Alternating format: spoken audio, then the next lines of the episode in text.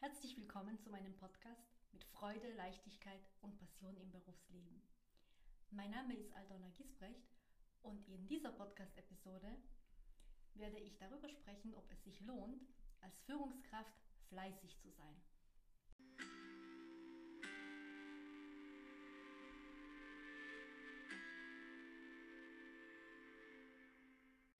Ich denke, die meisten von uns kennen die eine Kollegin oder den einen Kollegen, die oder der irgendwie immer Zeit hat während der Arbeit.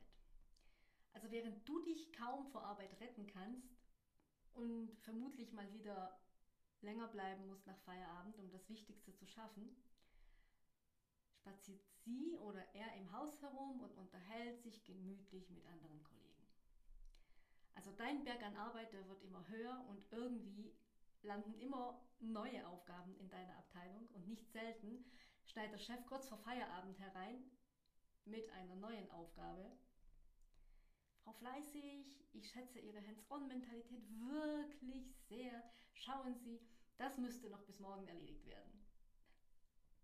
Und ähm, so wird tatsächlich deine harte Arbeit mal wieder mit noch mehr harter Arbeit belohnt. Und während du und deine Abteilung immer weitere Aufgaben übernehmen und immer schneller und immer mehr arbeiten, steht die besagte Kollegin entspannt an der Kaffeemaschine und unterhält sich wie zufällig mit dem Bereichsleiter. Und du bist von dieser Situation schon richtig genervt und du hoffst, dass das den Vorgesetzten endlich auffällt, dass die Gute mehr redet, als dass sie arbeitet, während du den Laden am Laufen hältst und sogar ihre Aufgaben aus ihrer Abteilung übernimmst.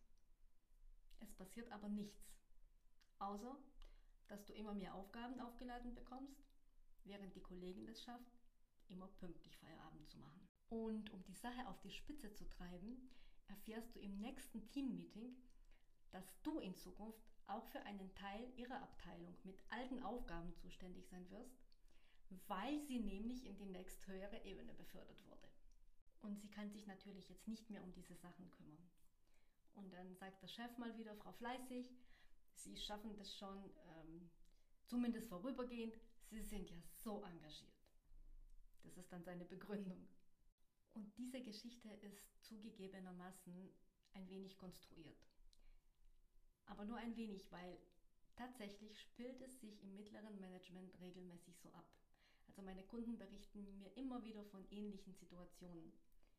Und auch Studien zeigen, dass Fleiß nicht immer mit dem beruflichen Aufstieg oder dem Gehalt korreliert. Hier spielen nämlich wirklich ganz andere Faktoren eine wesentliche Rolle. Fleiß ist häufig sogar hinderlich, wenn man eine Karriere, einen Karrieresprung anstrebt.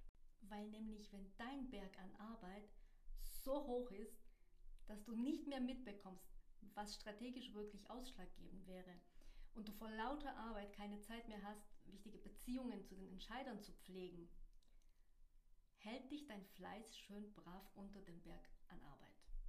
Und wenn du auch zu den extrem Fleißigen gehörst, aber das Gefühl hast, dass dadurch der Berg an Arbeit immer höher wird, aber dein Gehalt ja kein Millimeter höher wird und die nächste Beförderung auch in weiter Ferne ist, dann hinterlass mir ganz gerne einen Kommentar auf Instagram oder auf LinkedIn. Du findest äh, den Link dazu unten in den Show Notes.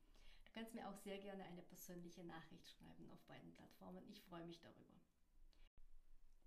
Und nächsten Donnerstag, da hören wir uns wieder zu einem weiteren interessanten Thema. Und bis dahin wünsche ich dir eine wunderbare Zeit.